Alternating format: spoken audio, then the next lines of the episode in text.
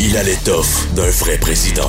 Vincent Dessureau anime. Que Dieu bénisse l'Amérique. Alors évidemment, la semaine a été marquée par ce plan, euh, ben, ce plan de sauvetage de l'économie américaine de Joe Biden, un plan gigantesque en termes de montant, 1900 milliards, on le sait, euh, qui a amené euh, des semaines de débats entre démocrates et républicains.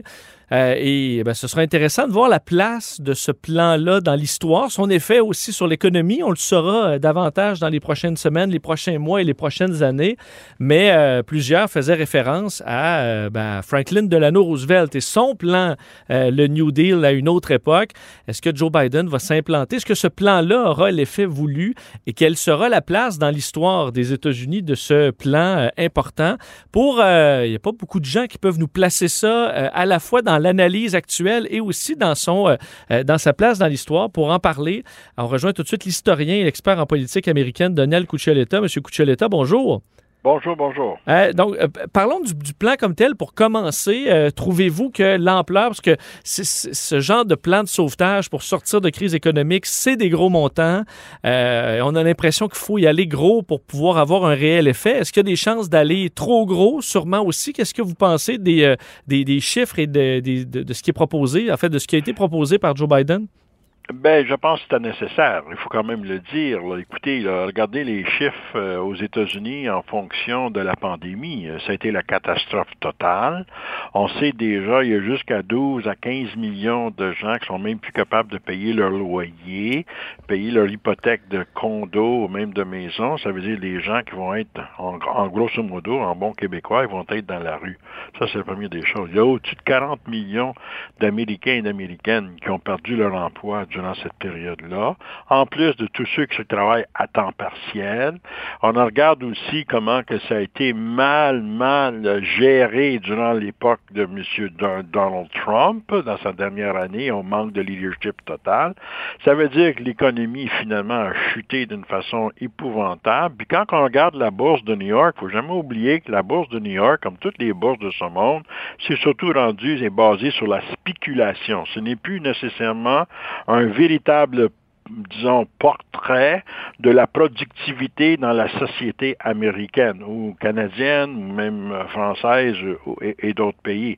Donc, c'est que de la spéculation et ça veut dire les gens qui ont beaucoup d'argent peuvent jouer le, le, jeu de roulette de spéculation. Donc, à l'ensemble, les États-Unis avaient besoin, puis M. Biden avait bien, bien compris ça, puis pas juste lui, les gens qui l'ont entouré surtout, les, les conseillers économiques, de dire, si on ne dépense pas 1,9 milliard de dollars d'ici d'ici quelques mois, parce que c'est ça que ça va prendre finalement, l'économie américaine, suite à la fin de la pandémie, risque risque finalement d'avoir un désastre, même s'il y a des gens, en dépit de ce plan d'action, déjà qui, déjà qui prédisent que ça va être quand même une crise économique qui va suivre.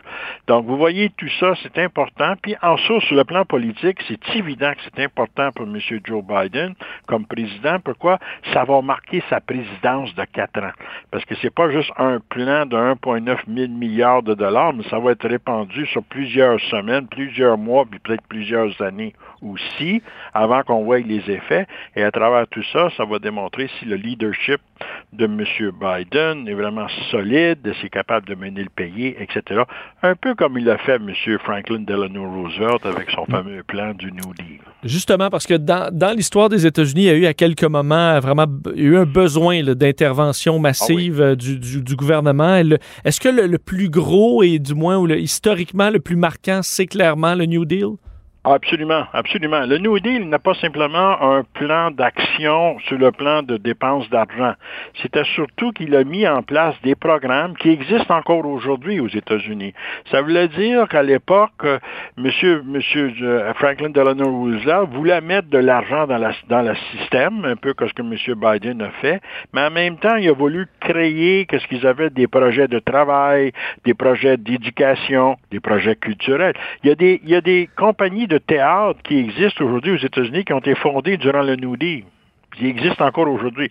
Ça veut dire que le New Deal de Franklin Delano Roosevelt n'a pas duré un X montant de journées et de mois et d'années. Ça, ça a continué durant toutes les présidences, même républicaines, il faut le dire, jusqu'à Bill Clinton, finalement. Puis aujourd'hui, il y a encore certains petits éléments du New Deal qui existent toujours, euh, donc, aux États-Unis. Donc, euh, l'idée de Franklin Delano Roosevelt, quand, surtout quand M. Biden, il dit, ben, je vais faire, parce qu'il dans son discours, moment donné, quand il a pris la présidence, je vais faire comme Franklin Delano Roosevelt, je vais vous sortir un nouveau plan d'action. Il n'a pas appelé ça le New Deal, mais ça voulait dire la même chose. Et automatiquement, les gens aux États-Unis, que ce soit jeunes ou vieux, savaient de quoi qu'ils parlaient, là. Parce que tout le monde vit encore aujourd'hui dans certains milieux sur les programmes mis en place par Franklin Delano Roosevelt euh, des années 30. Parce qu'est-ce que dans l'urgence, à ce moment-là, on a pu faire passer des choses qui n'auraient jamais passé autrement? C'est des façons justement ben, d'aider à l'emploi, un certain filet social dans une certaine mesure, parce qu'on a l'impression que c'est difficile à faire passer des fois aux États-Unis, mais là, dans l'urgence, on était capable? Ben, au moins au niveau de la question des enfants à l'école et les enfants à la maison. Je pense qu'on a ouvert un peu les bourses sur ce côté-là, qui a tout été un peu de difficultés. Ça, ça a été, je pense, un gros point positif. Mais traditionnellement, la plupart de l'argent va aller toujours aux entrepreneurs des grosses compagnies, parce qu'il faut dire, dans la conception de l'économie américaine, c'est toujours les éléments très riches, les entrepreneurs, les grosses compagnies, qui créent de l'emploi, qui fait marcher la machine économique américaine. Que, fait que vous soyez, que soit démocrate ou républicain, c'est une conception conservatrice de l'économie américaine, puis un peu partout ailleurs aussi. Donc, ces gens-là vont être vraiment les gens qui vont être beaucoup plus servis par ce plan-là, mais il y a un pourcentage qui va aller vers les gens pour pouvoir avoir un peu d'argent, pour pouvoir payer leur loyer, acheter euh, euh, l'épicerie et tout ça, parce qu'il ne faut jamais oublier aux États-Unis, il y a des États qui ont des assurances chômage qui durent deux semaines. Il y en a d'autres qui disent un peu plus longtemps. Ça va par État, ça. Fait que la compagnie, euh, l'État de la Californie, qui a beaucoup d'argent, puis qui est un peu plus riche que les autres États, sont capables d'aller beaucoup plus loin dans cette direction-là. Au niveau des mesures sociaux, il y a un montant d'argent qui va être donné par le fédéral pour aider les États. Puis il y a des États qui sont pauvres et qui ont besoin de cet argent-là pour mettre en place les mesures sociaux, que ce soit le bien-être social et toute forme de ce qu'on appelle une sorte de, de, de, de, de, de filet social aux États-Unis. Donc, tout ça est très important. Combien de temps que ça va durer? Déjà, on parle. Déjà, on parle finalement d'un deuxième plan pour combattre la pandémie.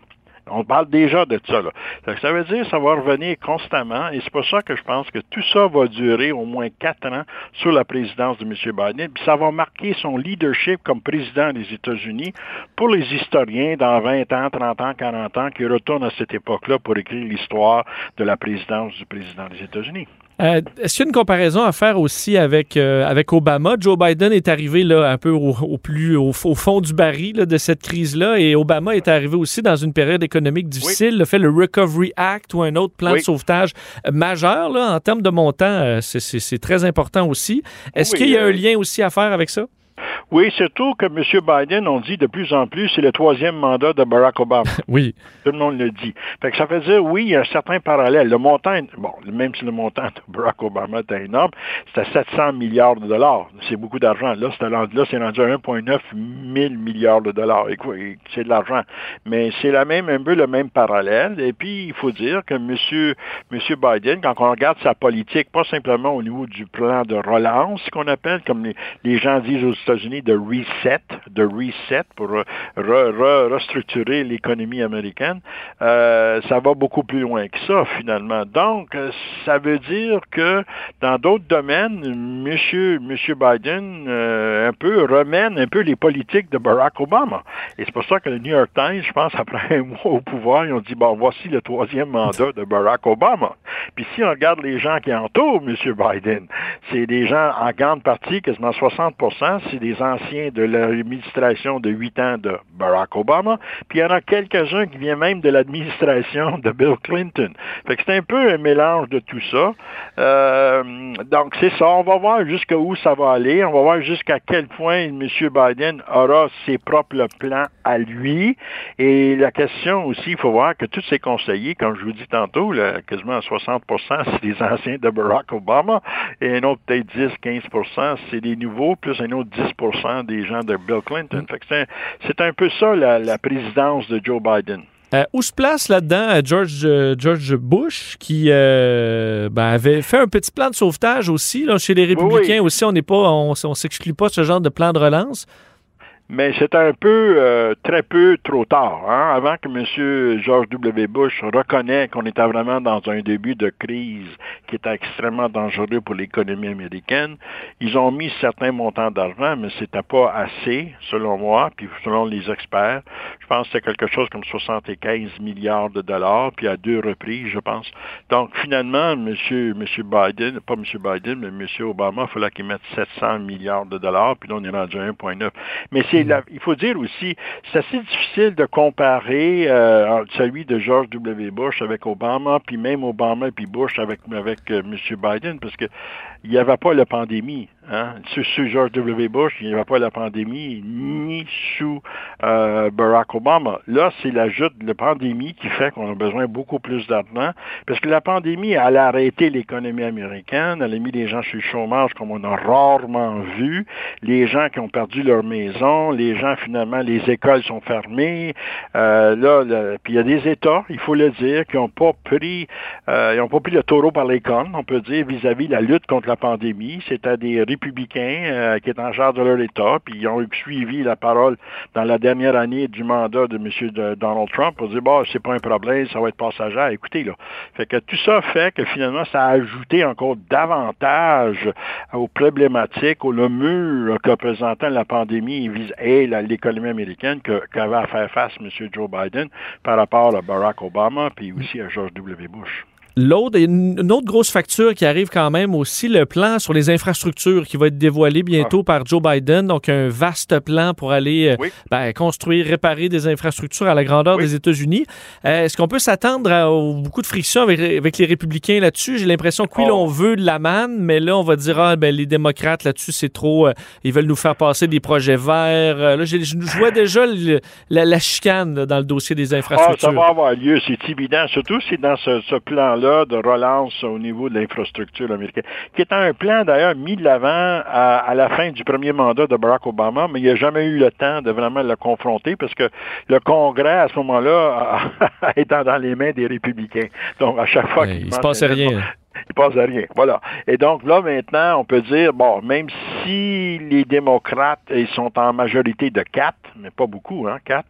il y en a deux qui tombent malades, il y en a deux qui mm. meurent, là. C'est ex là. Ça, veut dire que les républicains vont avoir un mot à dire au niveau de la Chambre des représentants. Puis la question que c'est 50-50, là. Ça veut dire que Mme Harris, elle a toujours à, à, voter pour les démocrates pour leur donner la victoire. Mais dans certains cas, dans ce plan infrastructure, il va falloir qu'on regarde comment qu'on planifie tout ça. Puis ça peut vouloir dire aussi, dans certains cas, le Sénat va prendre besoin de 60 votes. C'est tout ça, là. Que c'est tout aussi les réglementations au niveau du Sénat, au niveau de la Chambre des représentants, qu'on passe pas que ce qu'on veut, là. C'est pas juste une simple question de majorité qui fait qu'automatiquement tout passe, là. Je veux dire, euh, on peut, on peut manipuler les règles du jeu au Sénat surtout, et aussi à la Chambre des représentants pour ralentir, ou du moins pour les républicains, soit de rejeter ce plan-là, ou ou finalement de demander des changements profonds de celui-là. Il faut voir aussi que dans le plan qu'on voit présentement, le 1,9 milliard de dollars, il y a des choses que M. Biden a mis de côté. Hein. Il a mis de côté le 15 dollars de l'heure, hein, qui avait été demandé par plusieurs des progressistes, entre autres euh, M. Bernie Sanders, le sénateur de l'État du Vermont. Et aussi, on avait demandé qu'il mette de l'avant un plan national pour combattre finalement les changements climatiques. M. Biden a fait abstraction complètement de ça dans son plan d'action. Donc, il y a eu des décisions politique de la part de M. Biden aussi, comment on va se servir de ce 1,9 000 milliards de dollars pour repartir l'économie américaine? Mais pensez-vous, parce que dans le cas de Bernie Sanders, effectivement, on aurait pu croire qu'elle allait se, se, ben, cabrer ou être euh, insatisfait du plan, mais il s'est rallié. À date, on s'est rallié. Pensez-vous que ça va tenir, ça, entre l'aile vraiment plus à gauche et les plus centristes chez les démocrates? Est-ce que cette ben, union-là va, tenir? Ben, ils vont se rallier parce qu'ils ont, c'est fait accompli. Fait qu'ils se rallient. Pour pouvoir, dans d'autres luttes après, ils vont être capables de critiquer davantage. Parce qu'à un moment donné, quand on dit au Sénat puis on dit à la Chambre des représentants, on se rallie, ça veut dire que pour la prochaine bataille, les gens vont pas nous critiquer dire ben la dernière fois, vous n'avez même pas voté pour nous, vous avez été voté contre nous. Là, ils vont dire non, non, on, s'est ralliés, on était d'accord, mais ça ne veut pas dire qu'on ne vous critiquera pas aujourd'hui. C'est ça qui veut. Fait que ça, laisse où la marge de manœuvre de critique de la gauche, on peut dire, que je rappelle surtout les progressistes à l'intérieur du Parti démocrate, qui fait que finalement, euh, ça, ça leur laisse toujours cette porte ouverte-là. La porte n'est pas fermée. De dire, on s'est rallié, oui, euh, effectivement, mais aujourd'hui, sur d'autres plans, sur d'autres choses que vous avez présentées, on va combattre encore, on va mener nous avant aussi, quitte à se rallier, parce que Présentement, les démocrates qu'on dit progressistes euh, à l'intérieur du parti, puis parmi les élus, ils disent finalement la fenêtre d'opportunité était avec M. Biden de changer un tout petit peu la donne aux États-Unis sur le plan social, sur le plan économique, sur le plan éducationnel. Bon, ça c'est le défi de M. Biden aussi, mais c'est une petite fenêtre qui est ouverte. Il ne faut pas penser que M. Biden, c'est un homme de gauche. C'est surtout pas un homme de gauche. C'est un homme que moi j'ai tout considéré centre-droite, mais il sait comment manœuvrer. Il sait qu'effectivement, des fois, il a besoin d'aller chercher un peu plus à gauche, un peu plus à droite, ou plus au centre. Ça, c'est son expérience comme sénateur euh, pendant 40 ans. Il était sénateur de l'État du, Delaware. Fait qu'il sait comment gérer, si vous voulez, toute la question du Congrès. Hein? Fait que c'est sûr que M. Biden, selon moi, politiquement, il est de centre-droite, mais, mais il sait comment des fois il faut donner un petit peu plus au centriste, puis un petit peu plus à gauche. Puis c'est comme ça qu'il va chercher finalement l'alliance, puis les gens qui se rallient à la position de M. Biden. Et en terminant, après, sinon, on a un peu plus de sept semaines euh, de, de, de mandat de fait pour Joe Biden. Vous le trouvez comment? Oh, ben moi, je pense qu'il est égal à lui-même. Je veux dire, moi, je m'attends pas qu'à une grande, grande présidence de M. Biden. Je veux dire qu'il est là pour réparer les dégâts d'un, de M. Donald Trump, et de deux, finalement, de ramener un peu, comme on dit, au troisième mandat de Barack Obama. Et donc, je veux dire, il va faire ce qu'il peut avec les, les, les outils qu'il a. Euh, il était content d'avoir le 50 votes au Sénat, ça c'est clair. Oui. Imaginez-vous si le républicain avait dit de garder la majorité. Quoique, on sait qu'on mi-mandat en 2020 il y a un tiers du Sénat qui va être en réélection. ça se peut que les républicains reprennent la, charge du, Sénat. Ah. Puis déjà, on sait qu'en 2022, les républicains veulent prendre la Chambre des représentants. Puis d'ailleurs, tous les sondages indiquent qu'ils ont des très, très bonnes chances de prendre la majorité au niveau de la Chambre des représentants. Fait que ça veut dire que la bataille n'est pas terminée, n'est pas terminée. Donc, je pense que la force de M. Biden, c'est ses 40 années d'expérience à Washington. Il connaît les républicains qui sont là depuis tant Il connaît les démocrates qui sont là depuis tant d'années. Il connaît le joueur du système, qui parlait à qui sur tel tel sujet, parlait à l'autre sur l'autre sujet. Et c'est comme ça qu'on gère aux États-Unis. Ça, on n'entend pas jamais souvent. On pense simplement que c'est un vote au Congrès, un vote à la Chambre des représentants, un vote... Ça. Non, non, non, non. C'est dans les corridors que ça se passe. Hmm. Et c'est là que M. Biden connaît très bien à qui approcher quand il faut pour aller parler à quelqu'un dans un corridor. Il le sait. 40 ans d'expérience à Washington. Ah oui, on le voit moins. Euh, on le voit moins faire le fanfaron, là, mais on, le, on sait que le travail se fait euh, dans les corridors. Ça, mais je considère que ça va, être un, ça va être un président qui va suivre les dictats les, les, les, les, disons, les paroles de la gang de M. Obama puis la gang de M. Hillary Clinton, puis Mme Hillary et Bill Clinton. Parce qu'il ne faut pas oublier, il est le candidat des Clinton. Il était le candidat des Clinton pour se présenter à la présidence des États-Unis. C'était pas l'unanimité au sein du parti, c'est la force des Clinton qui contrôle le Parti démocrate, qui ont forcé que ce soit lui qui soit la nomination. Et il vient qu'à voir la façon qu'ils ont, ont, traité ben, Bernie Sanders. Hein. Ils l'ont tassé. Euh, puis, euh, écoutez, quand vous pas voyez de belle façon. Hein. Ah non, non. Puis surtout quand vous voyez le New York Times n'a même pas eu un article sur Bernie Sanders en première page. C'est comme s'il n'existait pas. Pourtant, il gagnait certains primaires, là. Puis ça veut dire qu'à un moment donné, il était en avance. Imaginez-vous. Fait que le New York Times n'est pas intéressé de parler de Bernie Sanders puis lui donner un peu de la publicité gratuite. Tandis que Monsieur, Monsieur Biden, sans arrêt. Sans arrêt. Fait que c'est clair qu'effectivement, il y a les forces au sein du Parti démocrate dirigés par les Clinton, sont allés vers nul autre que Joe Biden. Monsieur Cuccioletta, toujours un plaisir de vous parler. Merci beaucoup.